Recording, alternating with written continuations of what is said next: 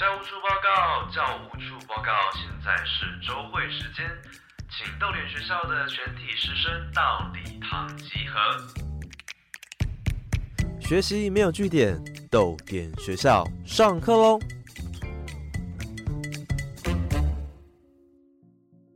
人间失格的主角大庭叶藏因为太废，快要退社了。八位人生导师组成了不要退社。大庭叶藏重新做人制作委员会要使出浑身解数扭转他的命运。豆点学校欢迎你加入这一个充满爱的委员会，救救他，你也顺便重新做人。第三场是由作家李新伦和职业舞者卢品成对谈，主题是别紧盯着镜子跳 popping，要有自己的律动。大家好，我是品成。好，大家好，我是新伦。那大家晚安。今天非常开心能够来到这间教室。其实我刚刚有点紧张，因为我平常也在这边跳舞。然后我看到那个美眉，每次她进来的时候就是录影的时候，我就超级害怕的。我就唤起了我的一些有一点要被外在凝视的这个经验哈。那非常谢谢这个夏明，就豆点文创的社长的邀请，还有小 P，好，谢谢你创办了这么棒的舞蹈教室哈，让很多人可以在这边用另一种身体语言跟别人或跟自己跟这个世界互动。等一下呢，我们的进行方式呢，我会先简单介绍一下太宰治跟人间失格哈。刚刚蛮多人举手都听过人间失格，你们知道人间失格是什么意思吗？就是失去做人的资格啊，这样听起来感觉非常的灰暗，非常的悲伤，就是连做人的资格都没有，这个就是人间失格哈。那这个人间失格的作者是太宰治，他是一九零九年出生的。等一下，大家忍受一下，我是国文老师，就是我还是要稍微介绍一下这本小说的背景哈。那太宰治一九零九年出生，他其实是含着金汤匙出生，因为他的父亲是一位议员。在呃轻生，好，大家应该听过轻生吧？因为苹果的关系哈，轻生苹果。这个太宰治的父亲是在亲生一个非常有名的议员，其实他们家是望族哈，所以家里很有钱，他可以说是富二代吧哈。那虽然他是在一个非常呃富裕的环境下长大，但是呢，太宰治其实从小就多愁善感，哈，就是有纤细的灵魂。大家可能听过文青这个词吧？可能你们自己就就是文青，哈，就是对于这个世界呢，有跟一般人比较不同的认知。他总是可以可以看到别人看不到，非常黑暗或是幽微，或者是大家不愿意说破、说出口的一些所谓世界的真相，哈。那太宰治呢？他呃从小就可以展现出他对于成人世界这个犀利的观察。等一下我们后面会举举一些小说里面的例子哈。那他自己呢，在大学的时候是念法文系的。呃，在他的生平当中，最常被提到的一件事情就是自杀哈。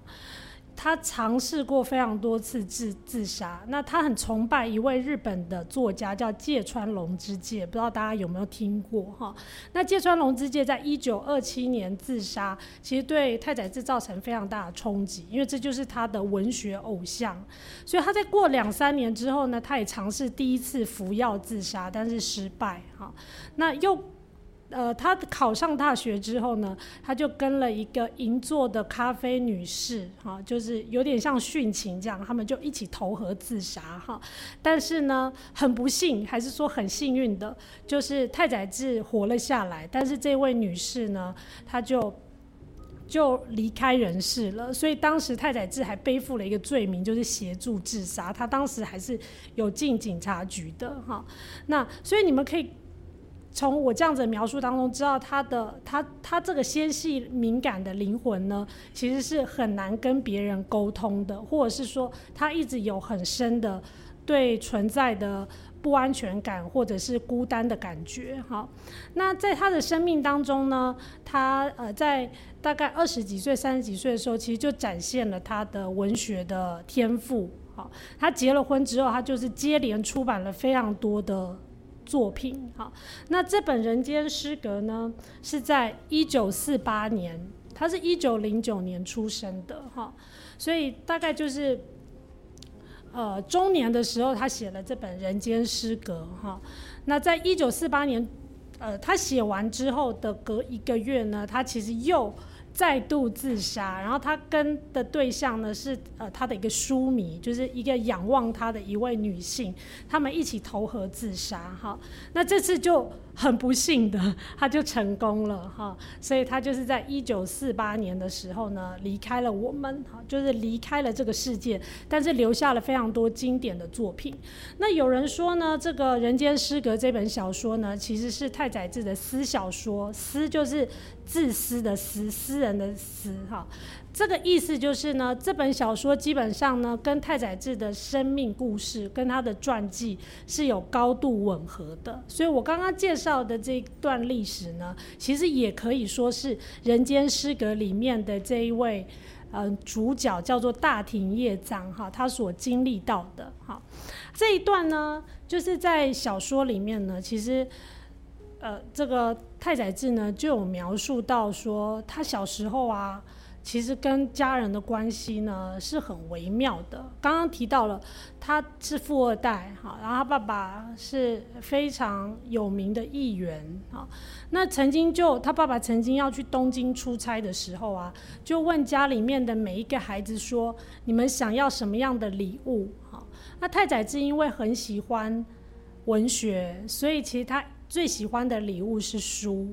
但是呢，他可以察觉到他爸爸不太想买书给他，哈，他爸爸其实想要买的是一个狮子头的玩具，反正就是一个给小朋友玩的玩具，哈，所以太太志那时候就说不出话来，那他爸爸呢就不是很高兴，哈，就本来他有一本笔记本啊，是要记每一个小朋友要给他的礼物，他就很快的就愤怒的把它合上。就结束了那一天晚上的对话，然后这件事情啊，让这个大庭叶藏，就是这个男主角，他非常的恐惧跟不安，好，他就辗转反侧，他就没有办法好好睡觉，因为他很担心。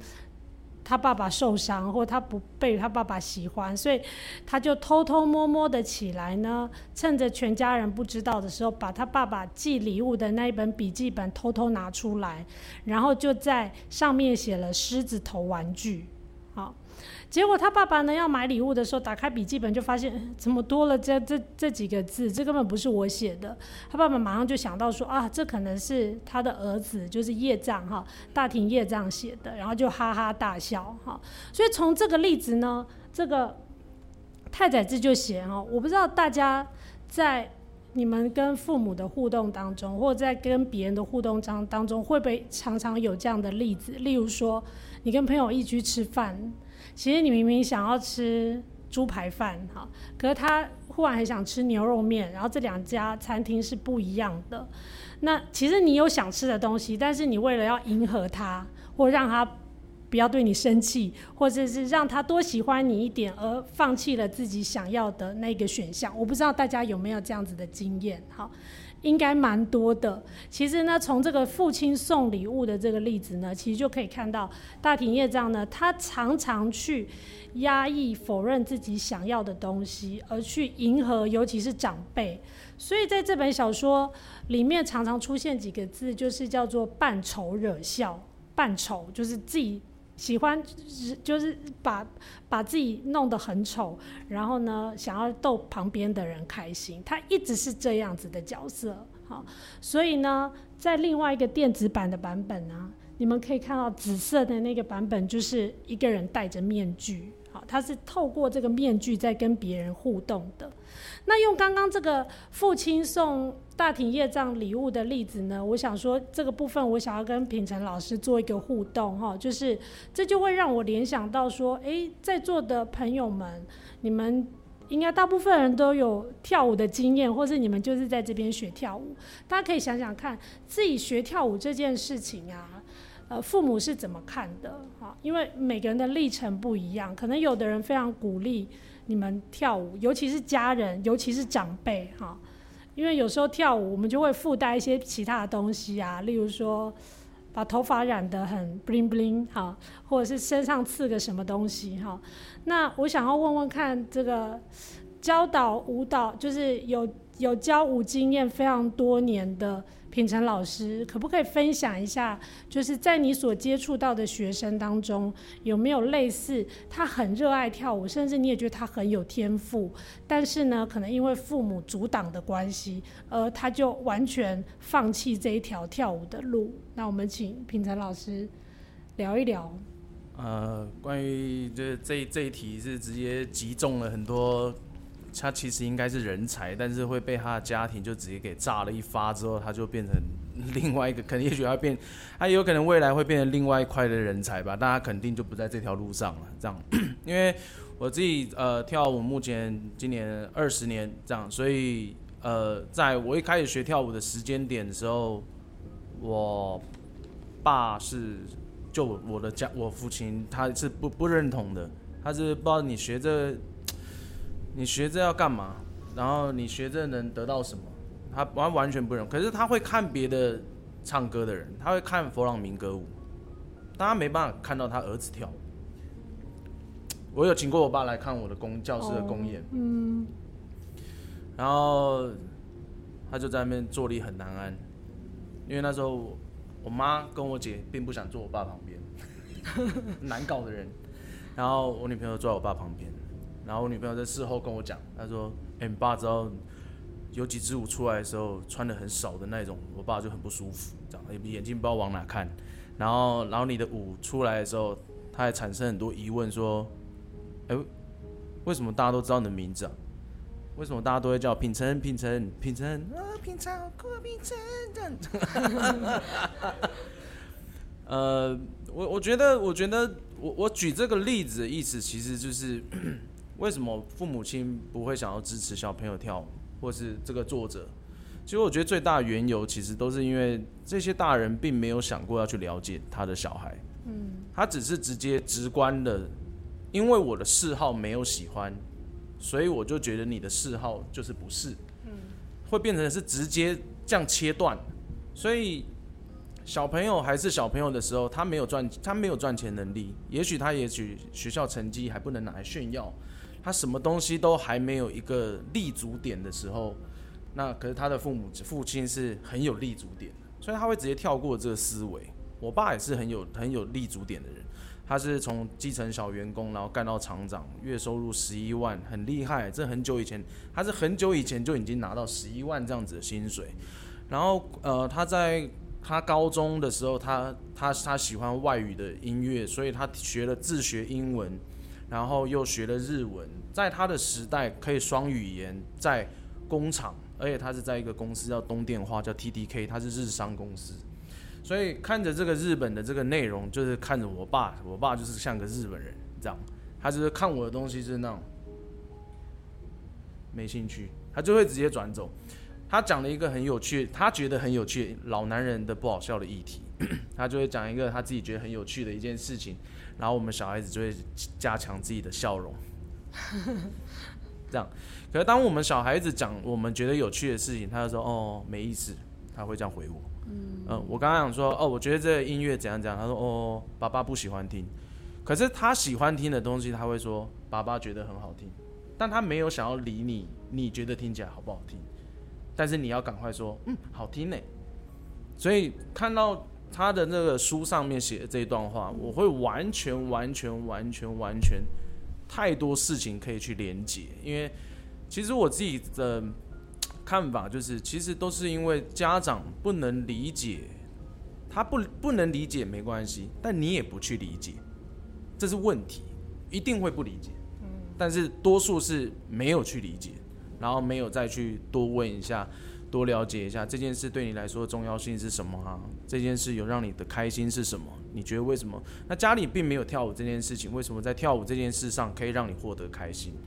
我觉得是父母亲的这件事情没有做到一定的开放性思考，所以会导致小朋友他没有立足点的状态，也不敢不知道怎么表述，因为小朋友的表述能力其实没有很好，这也是事实。因为你说真的要把自己心里话很具象化的讲出来，哇，这要很大的精力才有办法做到，所以你怎么可能叫一个小朋友就可以叭叭叭叭叭，然后就可以直接说的很清楚？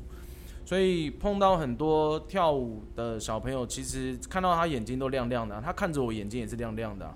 然后他看到我的时候，就会觉得找到救星；看到我就感觉我可以把他的自由的心智帮他一一归纳出来。所以他从眼在我我看着他的眼睛看着我的时候，我都会觉得，嗯，他在我身上要找到答案。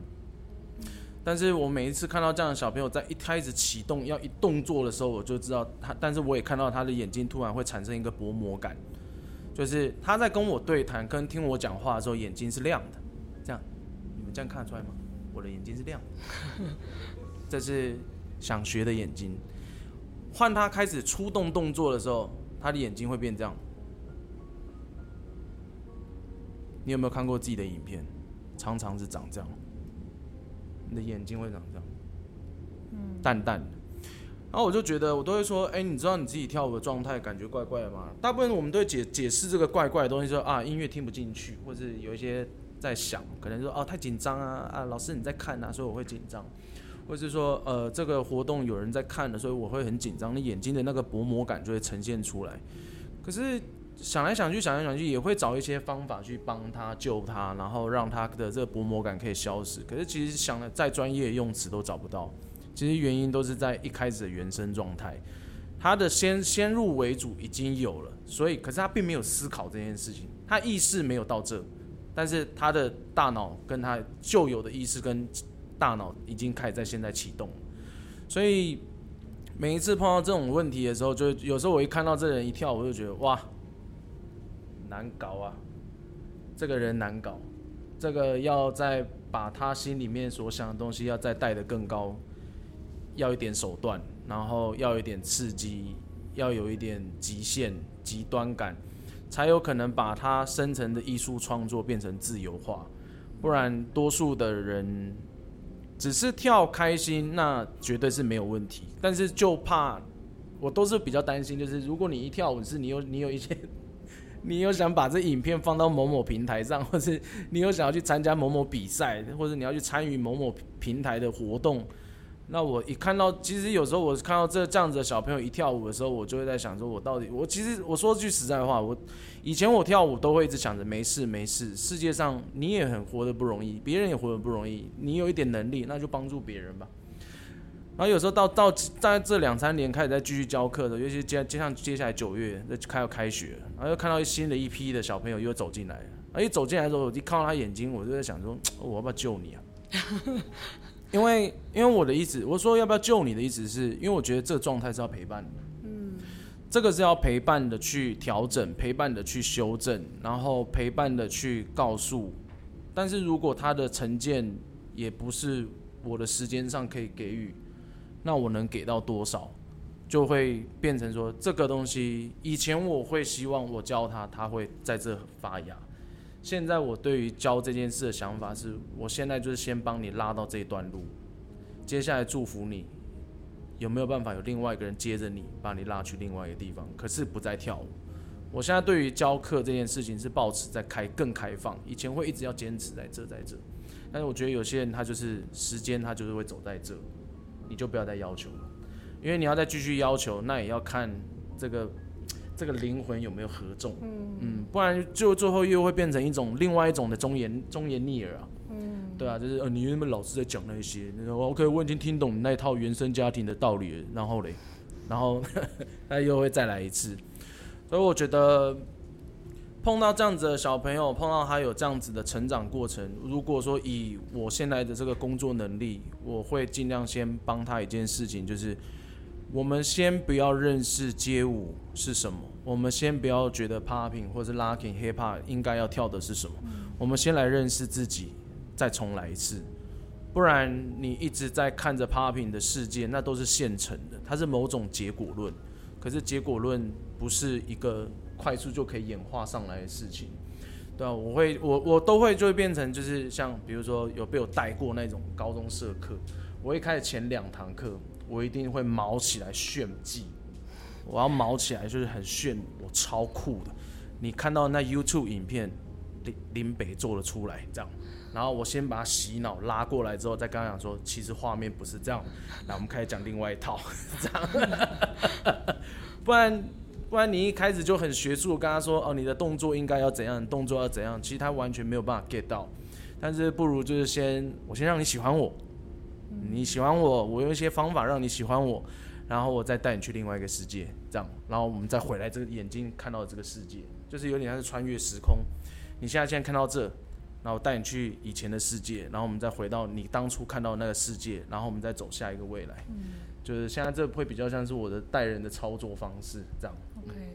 好，谢谢 品成的分享啊。其实从刚刚品成的分享当中啊，就可以感觉到他真的是一个非常好的老师，就是除了是跳舞导老老师之外，好像也是人生导师，而且给我一种感觉，就是跳舞我们会觉得它是一个身体肢体的动作，可它其实跟心灵的连接是有高度的关联的。好，这个部分我们等一下还可以再继续谈。生而为人，不该胡乱抱歉。太宰治《人间失格》纸本书、电子书同步上市，赶快到你喜欢的通路购买哦。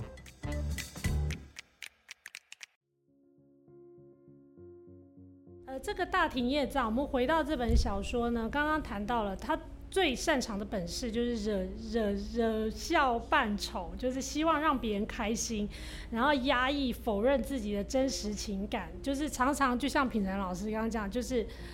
呃，其实再难过或是再抗拒，他还是会装出一个笑容去面对所有的人，然后，从他的父亲到其他他的朋友。所以小说里面就有写到呢，曾经他在中学时代呢，有一位叫竹一，就识破他，因为有一次他在体育课，他就故意跌倒，然后全班就哈哈大笑，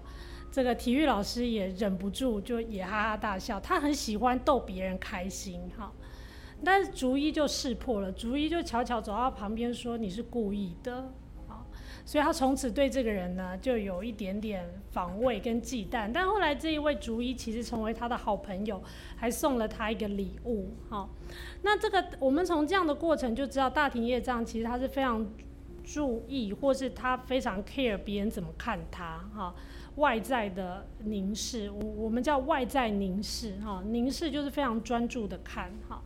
那我就在想一个问题，就是说，因为大部分在座的朋友都是有。正在跳舞，或者有跳舞的经验，或至少你喜欢跳舞哈。不知道你们跳舞是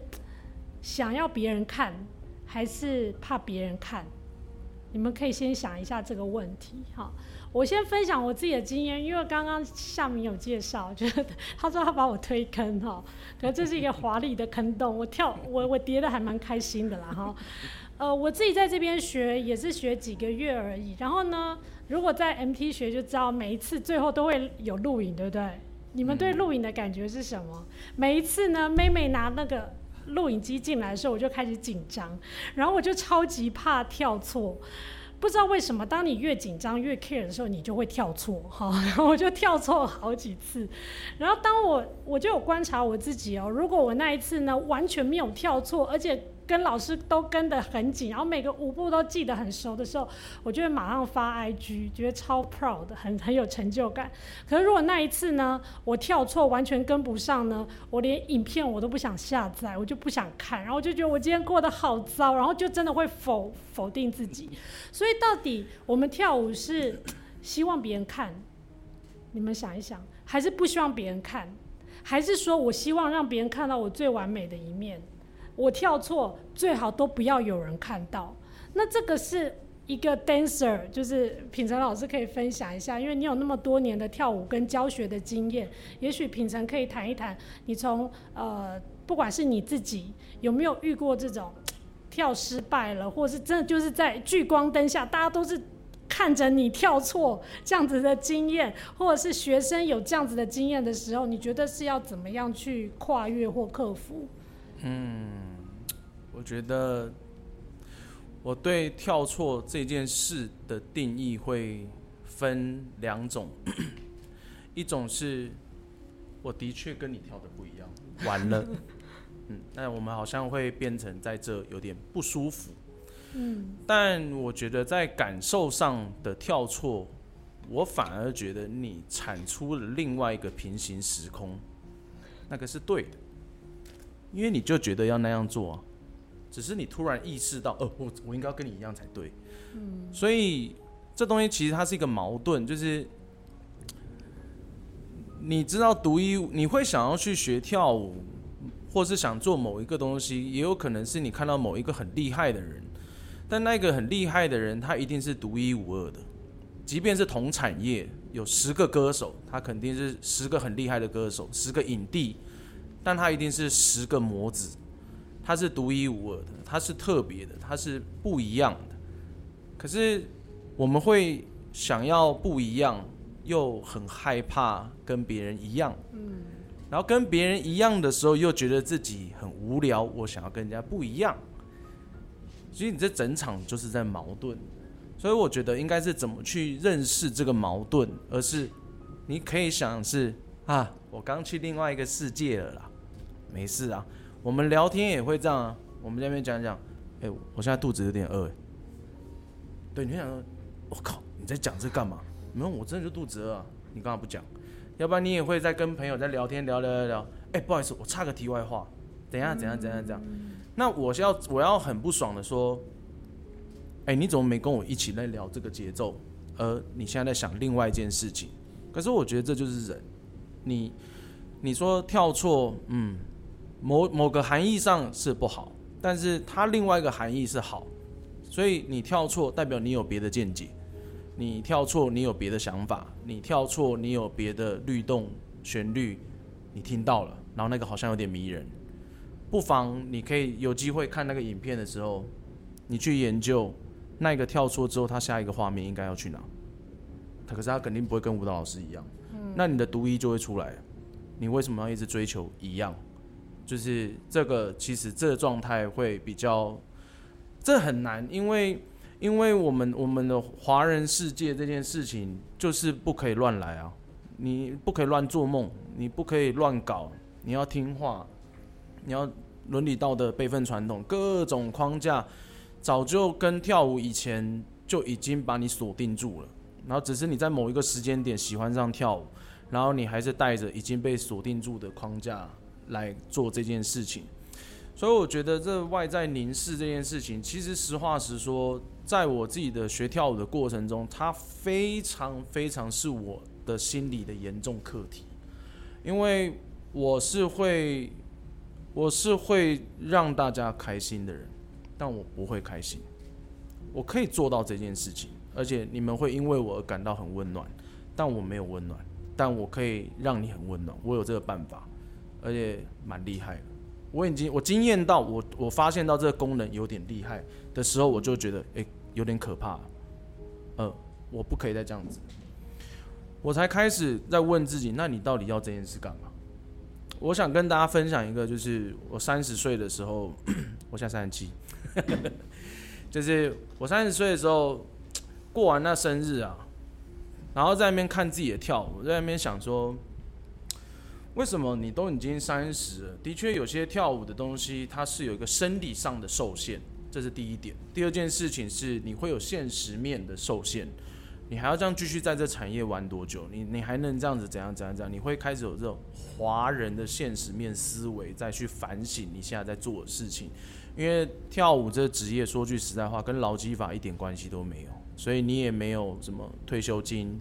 见红就休、三节奖金，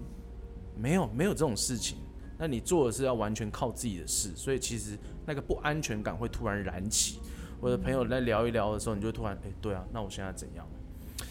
可是我觉得我在三十岁的时候，呃，我自己最大的一个一对自己产生了一个问题，然后我也很快速的回答了自己的这个问题。我觉得这可以跟大家分享，就是你为什么要跳舞，跟你又为什么外在凝视，也许在某些状态下它根本不重要，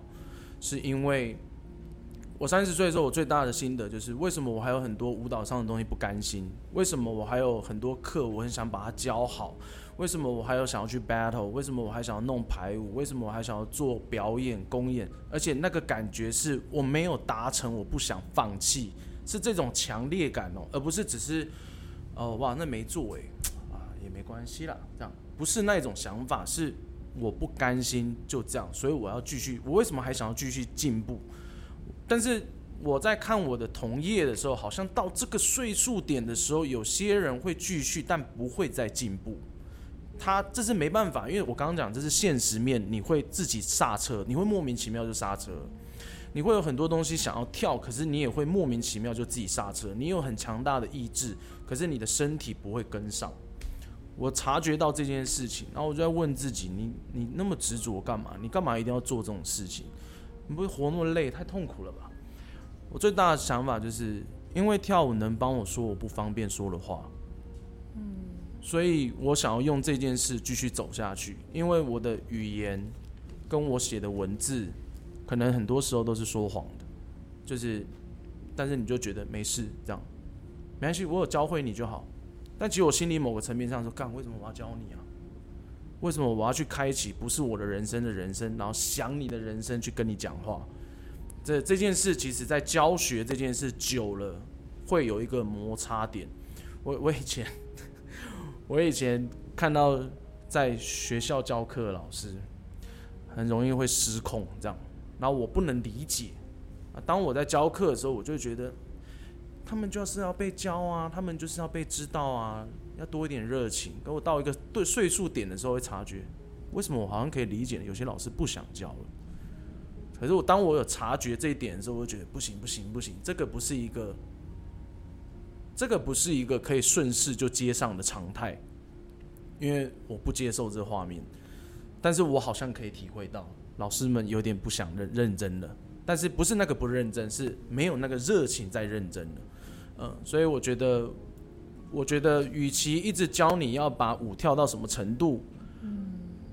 不妨让你用舞蹈帮你讲一点话，我们就不用用教跟学这么严肃的两个词，然后对待我们的关系，而是你跟我说，你在跟我聊。你说哦，靠镜子，我看到那个拍影片的人走进来，我就很慌。然后我们就说，对啊，我以前也很慌哎，其实我也超慌的哎。以前我小时候，我以前高中在学跳舞的时候，我的老师是实用老师，然后我们上课的时候就可能八个九个，然后每一次都这样。那时候没有，那时候都没有拍影片。然后要下课前十分钟，老师会说两两一组，然后其他人就坐在这前面一起当观众，然后用眼睛这样盯着他看，好恐怖。对，然后我呢，就是 always 放枪的那一个，我到。呃，我这我跟老师学了两年半，我没有一次把四个八的排舞顺利跳完。我的连接能力、记忆能力、短期记忆能力、领悟能力绝烂无比。我是一个要慢慢来，然后才会有大能量的人。我没有办法即兴，你现在跟我讲什么，然后叫我去背，然后我就马上背起来，不行。我其实有想过去，哎，我讲一个很白痴的事情，就是我其实有想过说去学演戏这件事。可我想到背剧本，我就觉得很尴尬，完了，我记不起来这件事情，我办不到。所以在跳排舞的时候，我一定有放枪过。我自己也有在一个排舞，哎，我们这 podcast 可以讲脏话吗？可以哈，OK，一可以吧？因为这个是这是母语啊，这是大家心里母语吧。我有一次在原治大学跟我们的团 Fresh 部在一起表演的时候，然后我们有一个桥段呢，是那种啪啪啪啪啪啪啪啪啪，然后要这样拉开来，这样，叭叭叭叭叭叭，轰，然后会做一个宁静，然后宁静整场，砰，然后再一个大音效，再把动作拉开。然后我我我知道，而且那地方是我编的，是我编的哦。然后那叭叭叭叭叭叭叭叭叭，啊，我放枪了，我跳错，哦哎，那是我自己的场，我完全跳错，哎，到那，然后突然一宁静，我就忍不住讲干，就像这样讲干，然后下面就傻眼，傻眼，然后。然后音效又继续，音乐继续嘛，棒的跳跳跳。然后接下来大家是用欢笑声看着我的表演。然后，然后他们就说，嗯，有的人就说，有的人还是会很实话，说哦，你刚跳错啊，老师这样。然后我就说，对啊，老师也是人啊，所以你跳错，我骂过你嘛，这样。然后另外一个就是，老师，虽然我知道你那边跳错，但我觉得你接干太屌了。哎，你好像也是另外一种负面上的偶像，你知道吗？然后那天总会想到接。感，我说可能我自己就是音乐吧，我帮这音乐添了几个歌词进去了，对啊，所以我觉得，呃，你你你跳舞会在乎他人眼光这件事情，我觉得就像我跟我我们刚开一个小会，就是我觉得跳舞这件事我们要重新定义一下，这样真的重新定义一下。我觉得跳舞啊，每一个舞蹈风格的派系都有，它有很酷的经典，它有很酷的传说，它有一个很酷，你必须要懂这个渊源历史，然后你你这个华人才有办法说你懂跳舞。这样，我觉得这有点太学术了，这讲这太痛苦了。我们就简单一点讲，我觉得 只要你听到音乐，你的身体、你的手指会这样弹，你的脚会踏，然后你的身体会有无法解释的摆荡，它就叫跳舞。它没有在更深奥，它没有在更深奥。你你不可能，你不可能。昨天这个时代，昨天没有 popping，今天瞬间就告诉你，啪，你的点要打得很大力。昨天没有 waving，然后今天就有一个十二步骤的 waving 会平白无故就出现。所以你只要理解，你昨天不是平白无故的发生，那就代表所有被讲死的事情就不是平白无故出来的。是我们太容易莫名其妙专业化、标签化、slogan 化。哦，你那个没有 grooving，然后你那个没有 party，你那个没有 for fun，然后或者哦你要 love peace，可是这些有点像是近思语，你知道吗？你上厕所的时候，你看到近思语，你就那种 哼屁啊，人生最好那么顺，然后你就走掉了，你都会当笑话看。对，其实某层面上，老师在讲的那些专有名词，有时候你就当笑话看就好。因为你不理解，你干嘛就不要强迫自己去必须理解。它的开始的方式其实都是简单到根本没有被注意到的一个效应，它就一直整天在发生着。你有没有想过你在洗澡的时候听音乐的样子？你有没有想过你国小的时候听着很中二的卡通音乐，然后你在弹簧床上那边乱跳，甚至你会把小棉被披在肩膀上，说自己是超人？你有没有过你在听一个很酷的中二的音乐，然后你的那个小小的小的车子玩具车，你会拿去撸墙壁？干，你那个超有创意的，谁跟你说那个玩具车可以拿来撸墙壁？你就会啊！你有没有拿那个玩具车，然后从那个二楼的平台，然后让它用飞车下，再自己配音，这样咻啪啪啪啪啪啪，然后把它把它摔到地上，这就是创作。所以如果我今天给你一个玩具车，然后告诉你，你就是只能这样玩，你一定会玩出忧郁症的。但是如果我告诉你，这个飞车随你怎么玩，你一定会拿去撸墙壁嘛。然后你可能在你你在晚上晚上睡觉的时候，棉被盖着，然后棉被不是会长得这样歪勾起床啊这样，然后你就拿那个车车沿着那旁边在那边这样飙来飙去，飙来飙去，你不是会做这种事情吗？所以跳舞其实就是这样，因为所以它不能被解释它的规矩是什么，它不能被解释动作必须去向在哪。但是当然我们会看到一支一些很多现成的结果论画面，然后灯光啊、音响啊。然后尖叫声啊，穿的啪里啪里的啊，然后穿的很漂亮，然后我们会觉得哦，我们要那样。嗯，你可以先试看看，你可不可以直接那样。如果你办不到直接那样，那也不要逼自己，我们慢慢来，慢慢从头再来一次，重新告诉你何为叫做听音乐跳舞。然后还有一个我也是很常讲，就是听跳舞这件事情，不见得身体要动。你有没有坐？客运、坐捷运、坐火车，尤其是坐在窗边给别人在的时候，然后你就看着这窗外，然后你耳机这样挂着，其实你的身体也没有在那边这样，你没有这样动来动去，可是你的心情的澎湃感跟那个叫什么富足，嗯嗯，心里的富足感很饱满，你有很多很多某种能量一直在燃烧起来，你的你的细胞正在分裂，你可能都可以读得到。然后你的 DNA 已经开始在重新在排斥了，你都可以抓得到。这听起来好像你听你在胡扯，没有，你心里面真的就是正在发生这件事情。然后你会觉得，那可是你的肢体外在肢体有在弹手吗？有在踏脚吗？有在这样吗？可能都没有。可是对我来说，只要你听到音乐，看到这个窗外的这个画面一直这样换，一直换，一直这样换的时候，你的这个富足感会很强烈。其实你不觉得这很像一个 MV 吗？你自己就是一个 MV 主角啊，对吧？你就是一个 MV 主角，所以你会很融入在那个情境。小时候我们看到 MV 的时候，也会觉得，就是如果我现在是主角的话，我应该会怎样？我应该会怎样？你会做很多很奇怪的投射。没有没有没有，其实你根本就不奇怪，而且我觉得就就是很很大方的，就是去接受。所以跳舞可以显外，也可以不显外，可是都叫跳舞。然后。对于很在乎他人眼光，然后还有那什么镜头进来，像像老师刚刚你有提到一个说，就是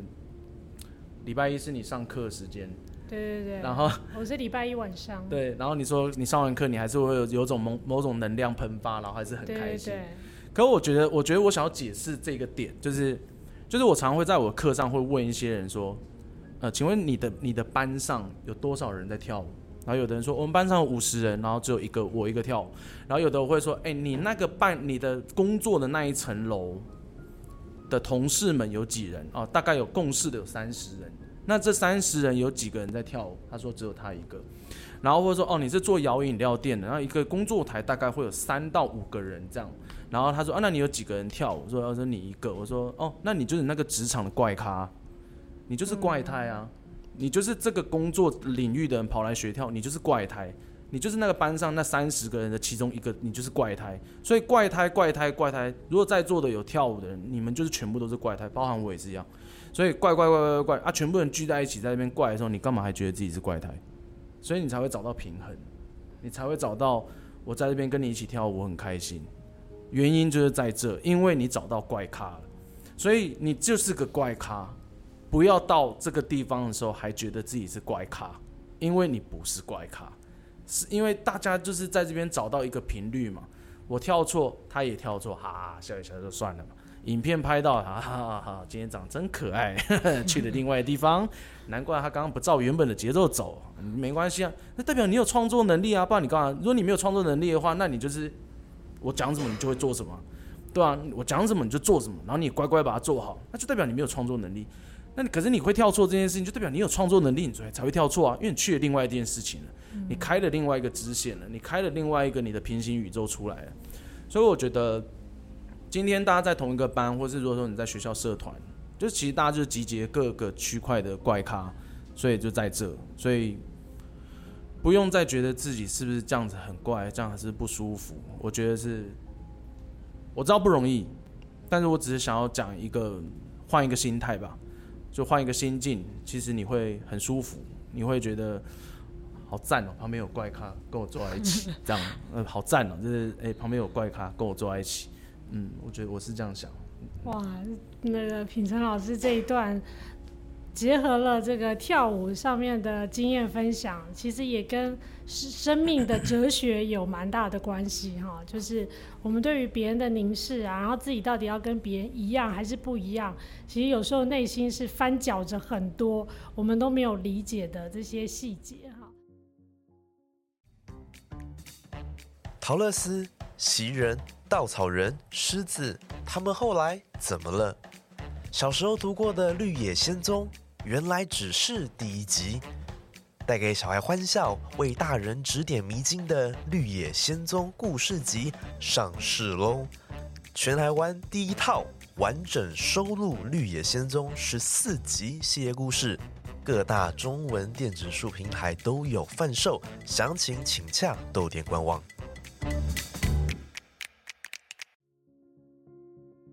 小说就是在《人间失格》里面呢，其实这个主角，呃，大庭业藏呢，他是透过绘画的方式啊，他不是透过跳舞，他是透过绘画的方式来呃跟这个世界对话，或者是说他把他没有跟他没有办法跟别人说的话呢，呃，都化作每一笔，就是他。他画的每一笔，他其实是在传达他的情感跟思想哈。那刚刚那个平成老师讲的，其实跳舞也是一种语言哈。那所以呢，呃，最后就是想要谈一下，就是说，其实人间失格的这个大庭业藏啊哈。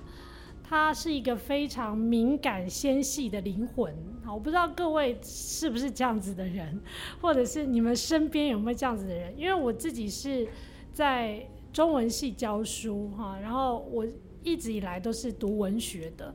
不知道在座有没有喜欢文学，或者是你们是读文学的？其实念文学的人呢，常常会被认为你想太多了哈，就是因为真的很敏感、很纤细。如果你们有兴趣看《人间失格》，你们就会发现，其实这个大庭业障常常在担心，其实一般人都不 care 的事情。一般人都不会看到，也不会在意的事，但是呢，我们从一个比较负面角度，它其实真的有点钻牛角尖，好，可是它其实钻的非常的深邃，它其实钻到这个世界的核心、宇宙的边缘，它其实是去探索很多人不想要去探索的东西，哈。那我自己身处在这个学文学的环境里面，其实我自己的学生，包含我自己哦，曾经就是有好几次忧郁症发作，我自己哈、就是我在读研究所的时候，我生完孩子的时候，还有压力大的时候呢，其实就会发现，呃，我我我好像开始要很焦虑，而且焦虑到就是会失眠。其实我有很多学生，很多都在吃药的，他们甚至就会觉得这个都不会不好意思跟别人讲，因为他们同学大家都在吃药，就是念文学的，在写作的哈。那呃，我自己在学跳舞之后呢，其实我当初来学的时候，呃，我有点要克服自己的门槛哈，因为我我刚刚跟这个品品成谈了一下，就说，因为我一直觉得学街舞是年轻人才学的，就是二十岁。三十岁可能都有点老了，我已经四十几岁，然后我来学，我记得那时候要进这个 MT 这个门的时候，我都开了又关，开了又关，我有点踏不进来，因为我就在想说，可能是我们的门就真的有点快坏快坏了。对那不起，这小件事 P 要情我们可以处理先道一下，这个打的是对蔡波老师，我们可以跟他道歉一下。反正那时候就真的觉得，重点不是门，我觉得是我的心门打不开，我就会觉得这是年轻人才跳的。后来呢，好不容易报了名之后，发现真的我的同学都超年轻的，就是高中生、大学生。我后来知道，就是我有学生知道我在这边跳的时候，他就说老师这家超有名，因为我也在这边跳，我也曾经在这边跳，就是中央热舞社的，他也他也当过社长哈，我的学生。所以呢，呃，跳舞对我来说呢，我不知道现在大家可以想一下，就是跳舞对你来讲是什么，它的意义是什么哈？那我自己刚刚也有跟品成老师分享，我觉得呢，后来跨过这个门槛之后呢，就是自己的心理障碍哈，其实有时候不是别人看你，是自己给自己太多的心理障碍这样。一旦跨过这个门槛之后呢，就会发现跳舞真的非常的快乐。所以我有跟品成老师说，因为我是礼拜一晚上跳 Apple 老师的 Lucky，每次跳完虽然跳错真的很有挫折感，但是呢，礼拜一我们会说 Blue Monday 嘛，因为